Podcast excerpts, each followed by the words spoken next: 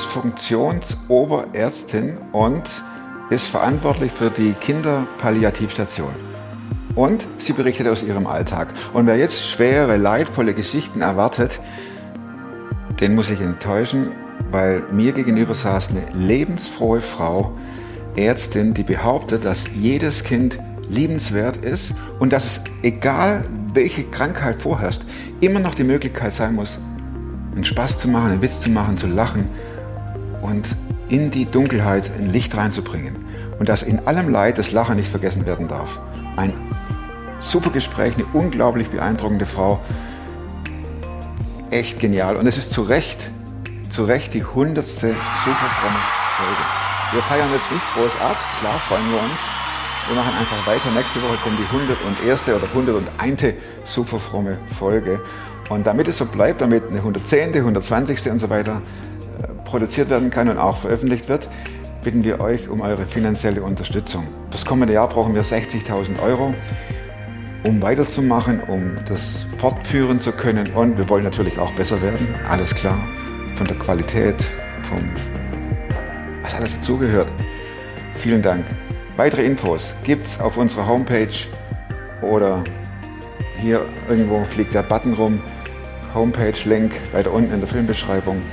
Ganz herzlichen Dank für eure Hilfe. Und jetzt hinein in ein schweres Thema, das aber mit, und das verspreche ich, nach dem Anschauen dieser Geschichte überhaupt nicht mehr, überhaupt nicht mehr schwer ist, sondern es durchzieht sich ein ganz helles Licht durch das Thema. Klar bin ich einer, der gescheitert ist. Ich weiß nicht mal, was da läuft und was es ist. Ich bin in der Hinsicht im Moment ein bisschen privilegiert. Podcast mit Thomas Mayer. Natürlich denkst du dir dann erstmal, ja gut, der hat auch keine Ahnung. was weiß ich. Studiert noch Medizin Ja. und leitet Das hat er im Bett, hat er eigentlich einen Hund draufgeschlagen. Egal wie abgedreht das war. Ich habe mir so gedacht in der Vorbereitung, hm, wer kommt? Frage 1, wer kommt? Frage 2, schwieriges Thema. Doro, du bist Ärztin. Ja, Welcher Bereich? Also ich arbeite momentan in der Palliativmedizin. Ich habe aber so ein äh, gespaltenes Herz, sage ich mal. Ich mache gerade noch, bin ich dabei, die Ausbildung zur Intensivmedizin zu machen und habe jetzt das letzte Jahr auf der Cardio-Intensivmedizin hier in München gearbeitet. Und das ist die quasi Intensivstation. Mehr Leben mit technischen Geräten geht nicht. Also das heißt, ich mache Maximaltherapie und Palliativmedizin und eigentlich kommt irgendwann an einem Punkt immer alles zusammen.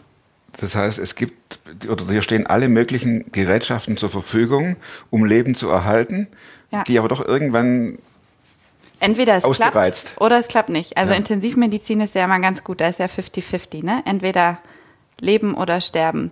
Das dazwischen, da kommt dann manchmal die Palliativmedizin, zumindest im Kinderbereich rein, weil man rettet Kinder, aber manchmal muss man sich halt überlegen, wie kommen sie dann da durch. Ne? Also äh, ich schaffe auf Intensiv teilweise ein Überleben, aber das Wie danach, das kriegt man als Intensivmediziner nicht mehr unbedingt mit. Als Kinderpalliativmediziner zum Teil schon, weil man dann quasi die Kinder auch zum Teil zu Hause betreut. Also das ist ja ein Großteil der Arbeit in der Kinderpalliativmedizin ist, dass man komplex chronisch kranke Kinder, also schwerst kranke Kinder versucht, möglichst ein Leben medizinisch gut versorgt zu Hause zu ermöglichen und Krankenhausaufenthalte zu vermeiden. ein sehr schweres Thema. Ja. Du strahlst Fröhlichkeit aus, du lachst, du guckst die Kids an. Das ist ja nicht ein alter Mensch, der hier stirbt, sondern Nee. das sind Kinder, wo du weißt, das klappt nicht mehr. Und es ist Leid ohne Ende. Naja, das Leid ohne Ende ist ja nicht immer so. Die Kinder haben oft halt eine chronisch kranke, ähm, chronisch, sind chronisch krank. Also so, das bedeutet zum Beispiel, sie hatten eine schwere Infektion, die zum Beispiel das Gehirn zerstört hat, die dann einfach schwerst mehrfach behindert sind. Oder sie haben eine onkologische Erkrankung, Krebserkrankung, wo man weiß, sie haben oft viele Therapien hinter sich und werden nicht mehr gesund. Aber das ist eigentlich der kleinste Teil, sondern eigentlich sind diese neurologisch kranken Kinder, schwerst mehrfach Behinderte, der Großteil. Und diese Kinder sind ja nicht per se immer leidvoll. Also die haben ja oft auch ein gutes Leben zu Hause, wenn man die unterstützt. Du merkst, ich, ich bin ja, ich, ich, ich bin ja ein Nixblicker. Ja. Und es ist auch gar nicht schlimm, dass ich im Thema, beim Thema Palliativ, Kinder, das, ähm, da habe ich Angst davor, Mhm. weil du siehst ja immer nur die Geschichten Mhm. oder hörst oder siehst die Geschichten, je nachdem. Und das, ich, wenn ich äh, durch den Wald jogge, komme ich auch an so einer äh, Einrichtung vorbei. Am das- Kinderhospiz. Ja, genau. Ja. Und da, da, da, da, schnürt sich immer alles zusammen. Dabei ist das der Ort, Kinderhospize, gar nicht, wo Kinder per se zum Sterben hingehen, sondern Familien, um Urlaub zu machen mit ihren Kindern, um mal eine Auszeit zu haben. Also Kinderpalliativmedizin ist anders als Erwachsenenpalliativmedizin, wo quasi die Erwachsenen hinkommen, wo man sagt, okay, voraussichtlich sterben die in den nächsten sechs Monaten.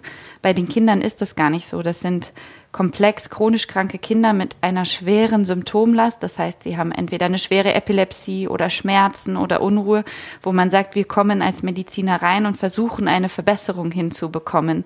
Ähm, das kann sein, dass die auf dem Weg sterben. Also wir betreuen teilweise Patientinnen. Ich glaube, die älteste, die wir jetzt haben, ist 23 oder 24, die seitdem es das Team hier in München gibt, betreut wird. Also ich glaube, seit zehn Jahren oder so. Ähm, die ist quasi mit uns alt geworden und immer noch nicht gestorben, aber trotzdem begleiten wir sie halt noch. Ne? Und die hat jetzt dieses Jahr, war ihr großer Lebenswunsch, einmal noch mal nach Griechenland, wo sie herkommt, zu fliegen. Und das war ein Riesenaufriss. Die ist eigentlich bettlägerig beatmet. Und dann haben wir ihr diesen letzten Wunsch erfüllt, noch mal Urlaub auf Korfu. Kann die sich mitteilen? Äh, muss Ja, ja, die kann mit den Augen kommunizieren. Also die äh, betätigt quasi, äh, da ist so eine Kamera, die guckt auf die Augen und wie die Augen sich bewegen, so kann sie Buchstaben ansteuern. Man kann sich quasi per Tastatur mit ihr unterhalten. Die ist ziemlich cool. Eine lustige Person, macht sich gerne witzig, wenn man selber einem Fauxpas passiert, da kann die sich schlapp lachen. Also Feiert lacht- auch gerne mal Partys, ja, ja. Die lacht richtig? Ja, ja. Auch. Die feiert Partys, die hat einen coolen Pflegedienst ab und zu, wenn sie mal eine Party machen will. Die kann ja nicht selber essen und trinken, die hat ja so eine Pack. Und wenn sie mal, dann trinkt sie mal, kriegt sie mal ein Bierchen oder so Ach nein, echt? ja, ja. Also so, so richtig Lebensfreude vermitteln, das macht ihr auch. Ja, ja, ja, ja. Das ist ja, das ist ja mein Ding. Also, das ist mein Anliegen, ist ja immer, in jedem Kind gibt es etwas Besonderes und was Liebenswertes und in all dem Leid gibt es auch immer irgendwas zu lachen. Also, ich kann da echt witzige Geschichten erzählen. Also ich bin einmal auch, ich habe ja jetzt Rufdienst, gerade zum Glück nicht, aber ich bin einmal im Ich bin auch Rufdienst froh drüber. zu einer Familie gerufen worden. Da war das Kind, hatte absolut starke Bauchschmerzen, also eine neurologische Erkrankung, die so, wo die Kinder so abbauen, immer mehr, immer mehr verlieren an Fähigkeiten. Und das Kind war halt massiv verstopft und hatte richtig, richtig Schmerzen sozusagen. Weil es halt so verstopft war. Ich meine, wer ein Kind hat, weiß, wie das ist, wenn man eine Wer richtig Verstopfung hat, weiß, wie das ist. ja, es ist sehr unangenehm und kann Ja. sehr schmerzhaft Ja. werden. Also bin ich dahin, habe einen Einlauf veranstaltet, kann man ja schnell helfen, ne? wenn man dann einmal einen Einlauf macht, Kind kackt sich aus. Mhm.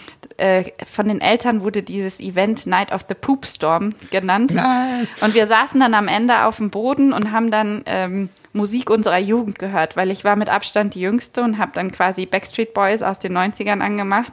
Dann kam der Vater, der halt in den 80ern seine Teenie-Jahre hatte und hat dann da seine Musik angemacht. Die Mutter, die halt so in den 70er, also da war. Und dann haben wir uns gegenseitig halt unsere Musik vorgespielt, nachdem halt vorher echt Krise war und einmal ausgekackt und dann saßen wir halt am Boden und haben uns darüber beömmelt und dann, also das gehört halt das dazu, Kind? ne? Das Kind war erleichtert. Dem ging es ja wieder gut. Das hat da die Musik geschlafen. Oder das Kind hörte, ach, das, das schlief dann. Ja, ja, genau. Also so Sachen gibt es dann Ja, halt aber da brauchst du die richtige Person dafür. Ja, Ja? aber natürlich ist es halt für mich, wo ich immer sage, ähm, warum kann ich das? Weil für mich Tod auch zum Leben dazugehört. Also ich blende das nicht aus, das kommt dazu. Und ja, natürlich ist es falsch, wenn Kinder sterben vor den Erwachsenen, das ist immer falsch. Aber für mich ist es voll oft, dass ich weiß, für mich geht jedes Kind an einen besseren Ort.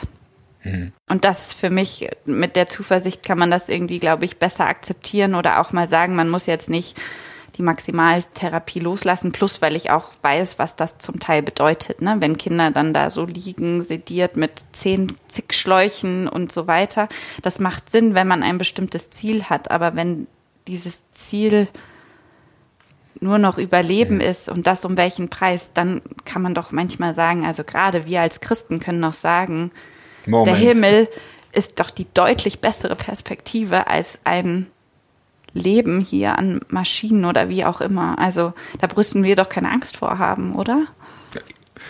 Für mich ist eine rhetorische Frage. Ich würde ein dickes Ausrufezeichen setzen. Ja. Und das ist doch was, womit ich dann eben auch den Eltern Hoffnung geben kann, mit dieser Gewissheit zu sagen, ich weiß, es gibt einen besseren Ort. Und da so mit dieser Sicherheit hinzugehen, das merken Eltern, diesen Unterschied. Ne? Dieses, ich habe keine Angst Sprechen vor Sie dich Tod. drauf an? Selten eher. Also selten eher ist es das meine Art, dieses Fröhliche und dieses, dass das mehr. Ich kann ja wirklich in jeder Situation noch Entspannung bringen, weil ich einen dummen Spruch auf Lager habe oder ich kann fast jedes Kind zum Lachen bringen, fast. Und wenn ich mich selbst zum Affen machen muss, aber das ist Macht ja egal. nix. Ja, Es geht ja um das Kind. genau. Ach, das ist. Ja, aber stell mal vor, da, da, da schreit das Kind. Ich, ich versetze mich jetzt mal in die Elternrolle. Es fällt mir nicht schwer. Da schreit das Kind. Kann sich aber ja nicht mitteilen, außer du weißt als Eltern, das sind Schmerzen und ich muss jetzt dringend dem Palliativteam anrufen. Da ist, da geht's drunter und drüber innerlich und äußerlich mit Sicherheit auch. Und jetzt kommt, jetzt kommst du und zack, zack, das Ding hinten rein und Ja, ich meine, ich gucke erstmal, was könnte es sein, merke, Ja. oh, es ist der Bauch, dann frage ich, oh, wann war das letzte Mal dein großer Stuhlgang? Uh, schon drei Tage her, ja gut, dann probieren wir das mal.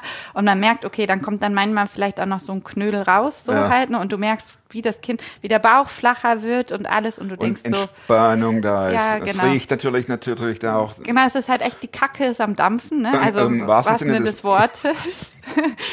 und dann sitzt man da und dann merkt man, wie dann die Eltern, wie sie dann so anfangen, auch selber dann über die, das zu lachen, ne? So dieses, es war einfach nur Kacke, die verstopft war. Und nachdem man quasi, manchmal sage ich ja auch ganz lapidar, wenn man den Stöpsel gezogen hat und es läuft, Ist gut. ist gut so halt, ne? Ja, und dann, äh, dann gibt's dann halt die Eltern, wo man dann halt sich hinsetzen kann und ein paar dumme Sprüche machen kann.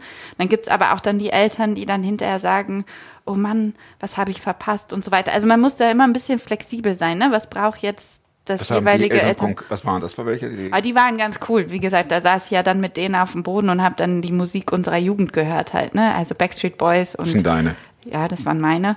Und dann natürlich dann auch voller Inbrunst mitgesungen, konnten wir ja alle, ne? Nein. Und dann, ich Das weiß ist ja gar schon nicht mehr, fast so ein- Janis Joplin war da noch, Son Okay. of a Preacher Man Ja, war da gut, noch. Da kann man als- eigentlich auch mitrühren. ja, genau, das haben wir noch gehört. Ich weiß gar nicht mehr, was das dritte war. Und dann, das, das war halt witzig, ne? Und dann hatten die halt eben neu gerade ähm, Alexa. Und dann ging es immer, Alexa, spiel dieses Lied. Und dann war ich halt auch immer noch so, uiuiui, mit wem reden sie? Ah, okay. Genau. Ja, und dann kam noch Luna, die Katze, die immer sehr eifersüchtig war, wenn ich da war. Wenn man an, die, an das Kind rangegangen ist, die hat immer sehr beschützt. Dann muss man sagen, Luna, alles gut, ich bin hier zu helfen. Das ist genau. Frau Dr. Luna. Ja, genau. ja, so ungefähr. Ja, wir lachen drüber, aber das hilft ja auch, oder? Ja, voll, voll. Ich kann mich auch an eine Situation erinnern, die ist noch gar nicht so lange her. Ähm, da war halt eben klar, da war ein Kind auch jahrelang heimbeatmet und hat sich einfach jetzt zunehmend verschlechtert und das hätte bestimmt noch ewig weiter gelebt. Ähm, und dann war halt irgendwie klar, okay, das lebt eigentlich nur noch, weil wir es beatmen An der Maschine. an der Maschine. Und es hat aber sonst überall Wunden, die offen gehabt und nicht mehr geheilt haben und hat die Niere nicht mehr richtig funktioniert und das Essen nicht mehr richtig vertragen, was es sondiert bekommen hat.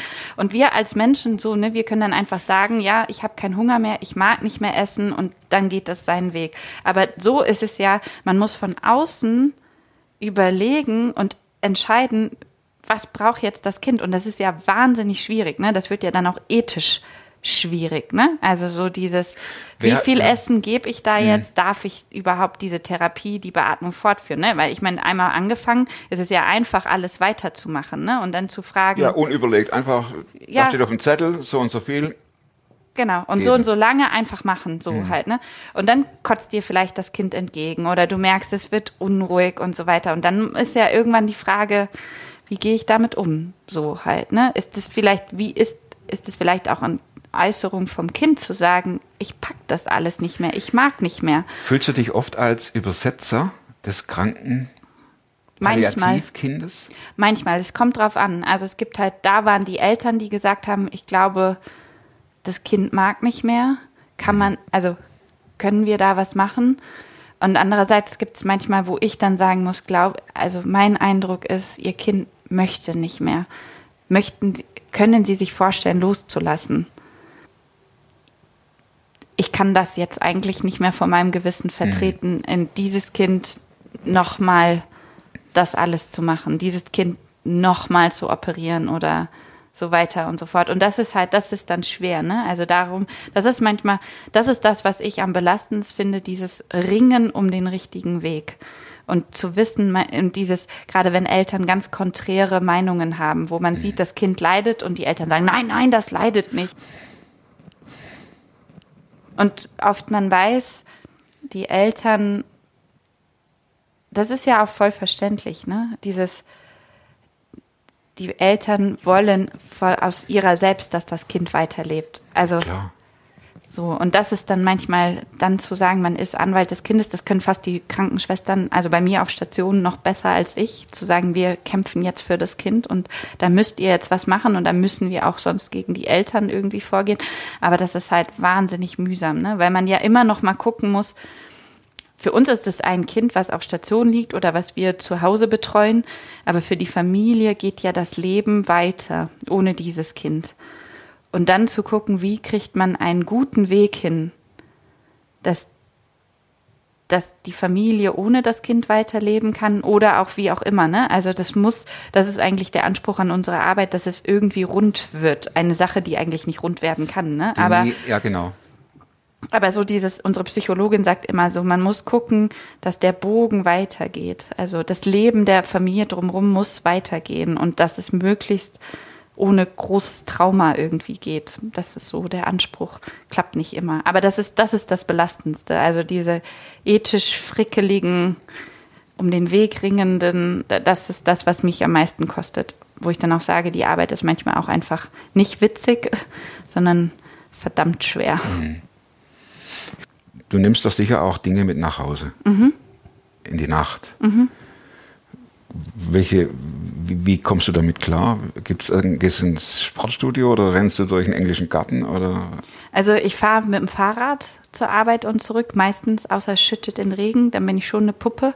Das geht nicht, da bin ich dann aus Zucker, aber ähm, das hilft. Also ich fahre fast zehn Kilometer äh, One-Way äh, mit dem Radl und da geht schon mal was äh, weg an Anspannung.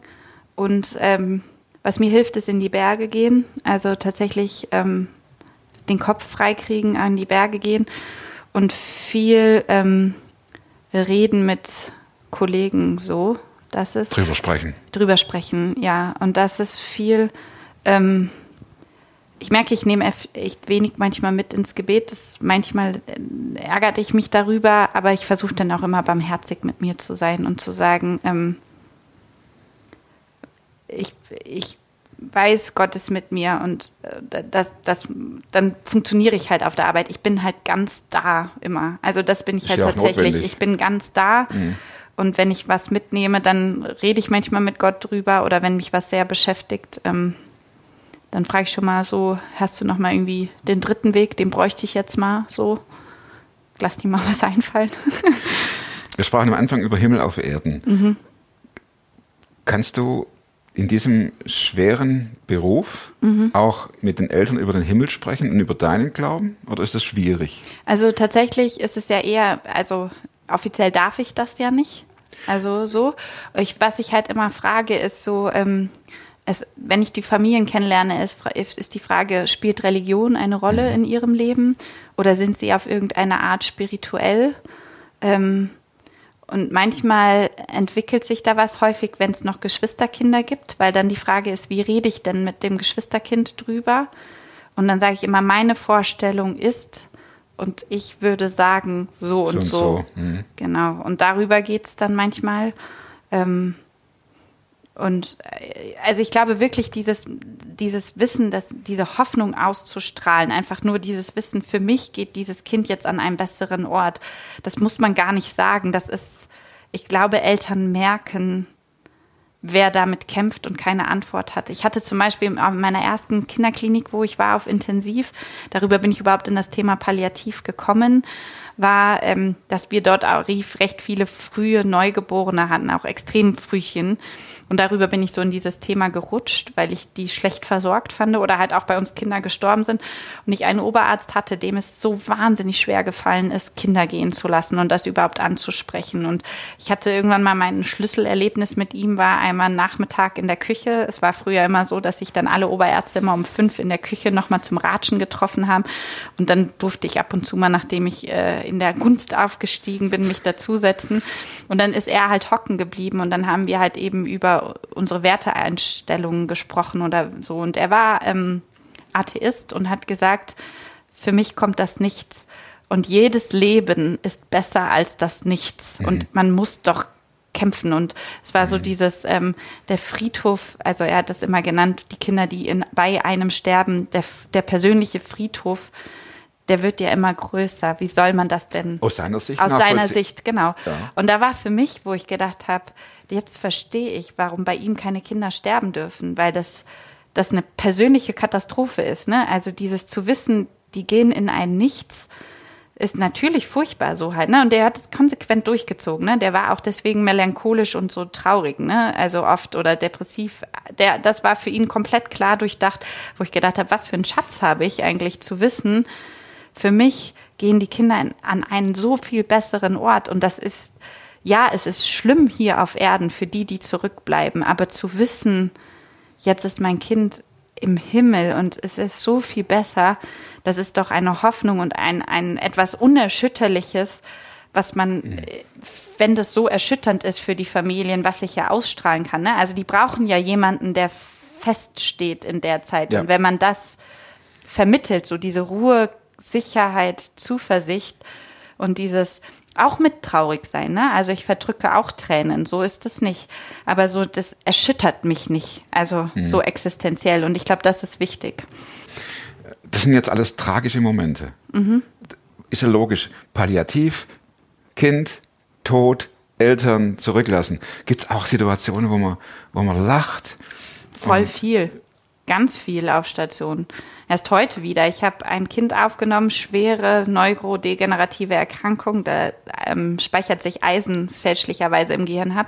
Die ist furchtbar dystonen. Das heißt, die überkommt es einfach, dass sie sich so verschraubt und so verzieht. Mm. Ganz furchtbar. Mm. Total klar im Kopf. Ja. Ähm, Ach, auch noch. Ja, also die ist kann sich auch mitteilen. Ja, die kann so kommunizieren. Und die ist frech wie Oscar. Die ist echt äh, total äh, hat faustdick hinter den Ohren. Und dann äh, habe ich gesagt, ah, wir kennen uns doch vom letzten Mal und so. Und dann habe ich gesagt, ah, aber du hattest eine andere Frisur. Die war eher, und dann habe ich mir halt so eine Palme gemacht und so. Und die hat sich kaputt gelacht, so halt, ne? Und dann haben wir da halt über drüber rumgewitzelt, sozusagen. Immer halt, mit ne? Daumen hoch. Ja, ja, genau. Und die kann auch richtig lachen. Also dann ah. verzieht sich's halt, weil zu viele Emotionen schießt halt wieder Wie rein. Ist die? Äh, 13. 13. Die wird jetzt eine richtige Zicke, Teenie, aber ja. genau, aber super witzig. Ja, wie gesagt, in, in, in, in meiner meinen Überlegungen in der Vorbereitung dachte ich, das ist alles ein Raum. Klar sind es Tapeten, die sind toll und Bilder an der Wand, aber eigentlich ist es doch tiefschwarz, dachte ich so, weil es ja alles mit Tod, Trauer und viel Tränen zu tun hat. Aber wenn du das jetzt so erzählst, da ist ja totale Lebensfreude. Auch, also wir feiern auch, ich kann mich an einmal erinnern, da hat ein Kind Geburtstag, eine Riesenparty geschmissen, waren Flüchtlinge aus ich weiß gar nicht, waren das jetzt Jesiden oder so? Ah, die haben eine Riesenparty geschmissen auf Station. Und eine Woche später ist das Kind gestorben. Aber das war vorher nochmal eine richtig große Geburtstagparty mit diesen riesen aufblasbaren Luftballons und ich weiß gar nicht, wie viele Sahnetorten, die dann alle bei uns dann noch saßen und man dachte so, boah, wer soll das denn jetzt noch alles essen? So eine richtig kitschig amerikanische Geburtstagsparty war das halt, Sehr ne? Cool. So richtig. Und das ist halt auch, ne? Also und ich, ja, also ich habe auch schon mal am Vater, der wirklich fertig war, habe ich gesagt, okay, jetzt hilft hier auch nicht mehr reden. Dann habe ich geklopft und ihm dann einfach ein Bier in die Hand gedrückt und gesagt, so, ich glaube, das brauchen Sie jetzt. Sie hatten mal, also der hat sich, das war, ab dann hatten wir ein gutes Verhältnis. Das kann man vorstellen. Das kann man richtig vorstellen, dass, das da, dass da ein Eis bricht. Nicht nur zu sagen, wir möchten dem Kind das Beste geben, sondern auch den Mann mit, den Papa mitzunehmen, diesen Mann mitzunehmen und sagen, komm, jetzt trink auch mal. Das Manchmal gibt's halt einfach Situationen, das kennt man ja selber auch, ne? Also klar kann man sagen, moralisch, ja, man sollte dann keinen Alkohol trinken, aber es gibt so Situationen, da denkt man, fuck, und jetzt ein Bier, Entschuldigung fürs Fluchen. Aber ich meine, so Situationen ist halt einfach so, ne? Da kann man es nicht schön reden, da braucht man auch nicht reden, sondern da braucht man eigentlich nur jemanden, der sich mit einem da hinsetzt und ein Bier trinkt oder so. Oder der sieht und weiß, okay, jetzt kann noch jemand kommen und warme Worte reden oder sonst was, aber eigentlich, eigentlich braucht's ein Bier. Äh, Doro, hast du in deiner Kinderzeit schon äh, deine Puppen behandelt? Nee, gar nicht. Wie ich wollte eigentlich auch nie Arzt werden. Sondern, also, wenn ich jetzt Für mich ist tatsächlich, ähm, ich habe ein Schlüsselerlebnis, da ist meine Uroma gestorben. Und ihr letzter Wunsch war, dass wir Urenkel nochmal kommen. Und ich war da neun oder zehn. Ein Horrorerlebnis für mich, dorthin zu fahren in dieses Krankenhaus. Die lag in einem Vier- oder Fünf-Bett-Bettzimmer. Alles so alte, klapprige Omis. Also meine Oma hatte einen Oberschenkel-Halsbruch-Klassiker, ne? Mit Mitte 90 gestürzt, dann eine Lungenentzündung und Passt. dann war für sie auch, ich will nicht mehr. Also die hat dann bewusst gesagt, ich werde jetzt auch sterben und so. Und dann war halt ihr Wunsch, nochmal äh, ihre Urenkel zu sehen. Und dann hat mein Papa mich und meinen kleinsten Bruder ins Auto gesteckt und dann sind wir halt nach Frankfurt gefahren, da wohnen sie. Und dann, ähm, und dann habe ich gedacht, ich gehe nie wieder in ein Krankenhaus. Das ist ja ein Ort des Todes. Ich fand das so furchtbar. Ich bin ein super empfindsamer Mensch. Ich hatte früher Probleme, durch Frankfurt zu laufen wegen den ganzen Bettlern. Das hat mich so fertig gemacht und so berührt. Und das ging gar nicht. Und ich habe bestimmt für mehrere Jahre kein Krankenhaus mehr betreten. Ich habe das gemieden wie sonst was, wenn es Krankenbesuche gab ohne mich. ohne dich. So. Ja, und dann kommt natürlich ne, irgendwann die Frage, ja, was fängst du mit deinem Leben an und so weiter. Und dann war ich halt leider sehr gut in der Schule und bis dann immer alle gesagt haben, ja, ja, du wirst mal Medizin studieren. Und ich auf gar keinen Fall, auf gar keinen Fall. Erzähl dir mal ich- die Geschichte mit meiner Uroma, dann, dann wissen auf wir. gar keinen Fall mache ich das. Das ist nichts. Und es haben auch ähm, viele Leute gesagt, äh, so in meiner Klasse, das ist nichts, du bist zu zart beseitet dafür. Und dann gab es tatsächlich so ein paar, die gesagt haben, doch, doch, wir können uns das vorstellen. Und dann dachte ich so, ja, Mai, ach, schauen wir halt mal, ich weiß eh nichts, was ich mit meinem Leben anfangen soll. Und ähm, habe dann geguckt und dachte so, ich kann mich eh nicht entscheiden. Ich mag Naturwissenschaften, ich mag Psychologie, aber Psychologie darf ich nicht studieren, weil mein Papa das blöd findet, äh, weil er das so manipulativ findet. Er hat gesagt, er redet kein Wort mehr mit mir. Oh, also das ist ein Argument. fällt, fällt Wenn das Papa schon mal nicht mehr raus. redet, meine ich. Ja, genau, wenn das fällt das schon mal raus und ähm, aber ja, also dann gucke ich mal und dann dachte ich, ah ja, Medizin, Grundstudium ist ja praktisch Psychologie, Biochemie, Chemie, Physik, ja gut, das ist halt ein, also so ein Übel. Und dann dachte ich, okay, ich mache mal das Physikum und dann kann ich immer noch wechseln und dachte so, dann hätte ich so einen Studiengang gemacht, der hätte in Tübingen und in Göttingen hätte man studieren können, Neuro and Cognitive oder Behavioral Sciences, das hätte ich einen Master machen können. Und dann habe ich angefangen und habe Pflegepraktikum gemacht und habe gedacht, ach, es macht mir eigentlich voll Spaß so, ne? Also Menschen helfen, dienen und so dieses, diesen ganzheitlichen Blick zu haben. Und dann habe ich weitergemacht. Und dann wusste ich auch nicht, was mache ich jetzt, innere Kinder und so weiter. Weil ich dachte, ich kann vielleicht nicht mit kranken Kindern, weil ich hatte schon immer so ein Herz für Kinder oder ein gutes Händchen mit Kindern. Dann habe ich mein PJ gemacht und dachte, nee, Kinder, das ist das PJ ist. praktische Jahr, so am Ende vom Studium. Genau. Und dann habe ich halt Kinderheilkunde gemacht und wusste, ich hätte mir Innere auch vorstellen können. Da hatte ich auch, wäre auch gegangen, aber mit Kindern ist also noch mal deutlich besser. Das ist, also ich glaube, es gibt wenige, die so glücklich sein können wie ich, zu sagen, ich habe, mein Job ist meine Berufung. Ja. Siehst du das auch von Gott so vorbereitet oder wie, wie, welche Rolle spielt da Gott? Bist du da eher pragmatisch, dass du sagst, das sind meine Fähigkeiten, ich habe da Spaß dabei, danke Gott, dass ich das machen darf? Also ich hatte immer drum gehofft, dass Gott mir, also ich hatte viele im Studium viele Freunde, die so Zeichen vom Himmel gekriegt haben und wussten dann, oh, Medizin ist das oder so. Nein. ich bin rein kognitiv pragmatisch, habe ich das entschieden so, ne? Und habe oft gedacht, so, oh, ist das wirklich jetzt kann ich sagen, das ist Ah. Berufung, ne? Also weil da muss man doch so ein muss man doch so ein so ein Aha-Erlebnis So haben oder oder sowas oder oder so wie Gideon, ne? Fell trocken, Fell nass oder sowas. Und dann weiß man, man hat die Bestätigung und dann weiß man, man geht vorwärts. Und mein Leben ist aber eigentlich eher so, ich gehe einen Schritt nach dem anderen und irgendwie ergibt sich im Gehen der Weg. Und so dieses Gefühl zu haben, ich bin oft genervt. Heute war ich mich wieder, habe ich mich über Krankenkassen aufgeregt. Das ist einfach richtig kacke gerade momentan. Die Krankenkassen ziehen so die Kosten an und man muss so kämpfen für alles Mögliche. Es ist einfach richtig scheiße. Das macht mir dann keinen Spaß. Aber dann gibt's wieder so diese einzelnen Momente, so halt, ne, mit dem Patienten, wo man weiß, ich bin gerade zur richtigen Zeit am richtigen Ort und diese, diese, für diese Momente, weiß ich, dafür mache ich das so halt, ne? Ähm, und das zu wissen, mein Job macht absolut Sinn, ich kann ein Segen sein durch kleine Dinge, ähm, kann vielleicht für ein paar Menschen den Unterschied machen, einfach weil ich da bin, wo ich dann sage, das, das ist doch ein Privileg, was fast keiner hat. Mhm. Wer ist Jesus für dich? Jesus für mich ist mein Freund, mein Begleiter, mein Retter, derjenige, der mich bedingungslos liebt und gleichzeitig nicht losgelöst vom Vater und vom Heiligen Geist so halt, ne? Also das ist so eins und die er ist eigentlich eher so für mich mein Begleiter und mein Ideengeber und Vorbild sozusagen, also er sozusagen von Gott eher so dieses Identität, dieses Liebende und der Heilige Geist so die Kraftquelle ab und zu mal. Dahinter. Ja, ja, genau. Der tritt in den Hintern. Oder der, der mal zieht. So.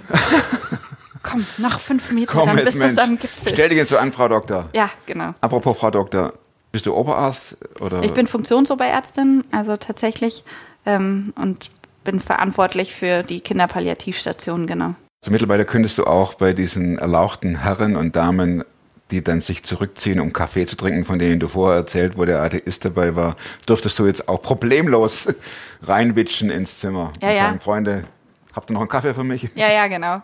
Wie, ich habe noch keinen. Moment mal hier. Die Rabenhorst kommt. Ihr wisst mal jetzt hier. Hier, Knicks hätte ich gerne. aber zackig. Das wäre mal cool. Wenn das passiert, dann habe ich es geschafft. Nein. Dann, dann bist du, dann erinnere dich bitte an die super fromme Sendung hier. Doro, vielen Dank. Sehr, sehr cool. Danke fürs mit reinnehmen in ein schwierigen Alltag, schwieriges Thema. Aber du hast es so mit Liebe und Freude durchzogen. Vielen, vielen Dank. Gerne. Vier Schlussfragen. Ja. Welches Buch? Hast du nicht nur einmal gelesen? Und, also, ne, das interessiert mich schon immer. Ja, das Gibt's Ding ist, eins? es gibt nicht nur eins. Ach, das ist cool. Ich habe mehrere und ähm, tatsächlich habe ich mir überlegt, was antworte ich da drauf auf diese Frage. Ich bin gespannt. Ähm, und dann habe ich gesagt, es gibt verschiedene Gründe, warum ich Bücher mehrfach lese. Ja. Manchmal gibt es Bücher, weil ich weiß, ich brauche eine bestimmte Emotion, ich muss mal wieder heulen, ähm, damit die Schleusen aufgehe, sozusagen. Dann weiß ich, ich lese ein bestimmtes Buch. Zum Beispiel habe ich jetzt zuletzt äh, ein ganzes halbes Jahr, wo Ah. dieses gelesen. So, das war's. Dann brauche ich manchmal ein Buch, eine große Geschichte. Das ist für mich zum Beispiel ähm, Herr der Ringe oder auch Harry Potter. So dieses, eine große Geschichte, wo ich in eine andere Welt komme und da Abenteuer lebe, aber die mich total ermutigt, so zu sagen. Heldengeschichten. Heldengeschichten, Fantasy einfach wirklich komplett mal raus, sozusagen.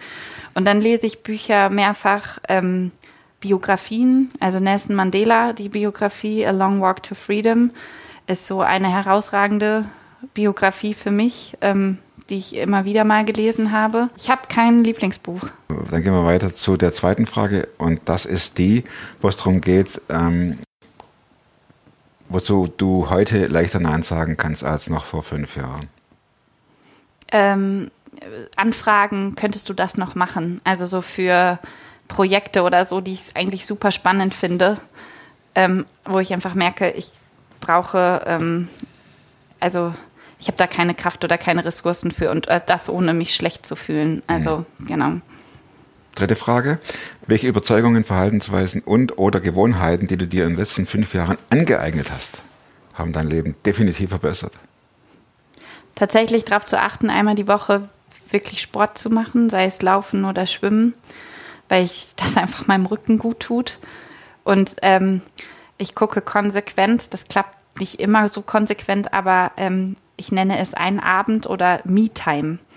Und Me-Time bedeutet, ähm, ich plane nichts und oft mache ich dann was, ähm, dass ich dann was Gutes für mich koche und mich hinsetze und dann oft mich mit Gott unterhalte oder so. Das hat viel damit zu tun oder ruhige Musik höre und mich mit Gott unterhalte. Und für mich klappt es oft am besten, wenn ich mich hinsetze und mein Tagebuch schreibe mhm. und dann wie einen Brief formuliere oder so ein Gespräch oder so. An Gott. An Gott. Mhm. Mhm. Also so, das ist, das ist, glaube ich, was, was mir, wo ich weiß, das brauche ich, um nicht ähm, das Gefühl zu haben, das Leben lebt mich. Mhm. Genau. Letzte Frage. Plakatfrage. Was würdest du auf ein Plakat schreiben? Das hier irgendwo. Mhm. Das Leben ist eins der schönsten. Ist das ein Zitat oder hast du dir das selbst überlegt? Nee, das ist ein Zitat von einer sehr guten Freundin von mir, die das immer wieder sagt.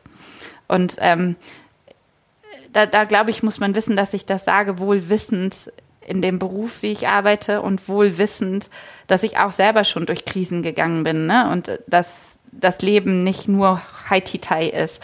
Aber dieses ähm, zu wissen, das Leben ist eins der schönsten, weil A, ich habe kein anderes und B, zu wissen, ähm, ich kann ich oder ich, ich kann Momente genießen, trotzdem ich auch weiß, es gibt also Momente im Leben, die beschissen sind und wo es mir auch richtig scheiße ging, dass ich weiß und trotzdem kann ich immer wieder sagen, das Leben ist eins der schönsten.